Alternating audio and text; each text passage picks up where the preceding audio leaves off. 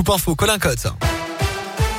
Bonjour Alexis, bonjour à tous. À la une de l'actualité, au moins 15 000 réfugiés ukrainiens sont déjà arrivés en France depuis le début du conflit entre la Russie et l'Ukraine il y a deux semaines. C'est ce qu'a indiqué ce matin Marlène Schiappa, la ministre déléguée en charge de la citoyenneté. Sur le terrain, au moins deux personnes ont perdu la vie tôt ce matin dans des explosions à Kiev au 20e jour du conflit. De nouveaux échanges, les quatrièmes sont prévus aujourd'hui entre dirigeants russes et ukrainiens justement.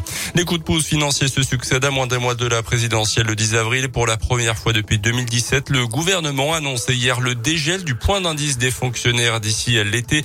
Il permet de calculer les salaires. En gros, ça sera donc une augmentation pour les 5 millions de fonctionnaires officiellement pour contrer l'inflation estimée à près de 4% en 2022. Une mesure économique et non électoraliste, s'est défendu le gouvernement. En Auvergne, un ambulancier près de tiers condamné à 6 mois de prison avec sursis pour travail dissimulé.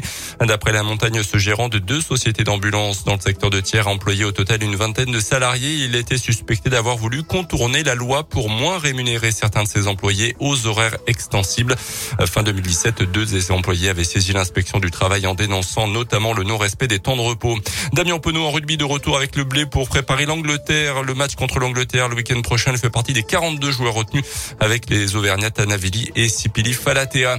Et puis attention, si vous avez acheté des sachets de fromage râpé de 500 grammes chez Leclerc de la marque Les Croisés, ils font l'objet d'un rappel dans toute la France. Ils pourraient contenir des morceaux de plastique blanc translucide, un produit qui a été commercialisé entre le 3 et le 11 mars.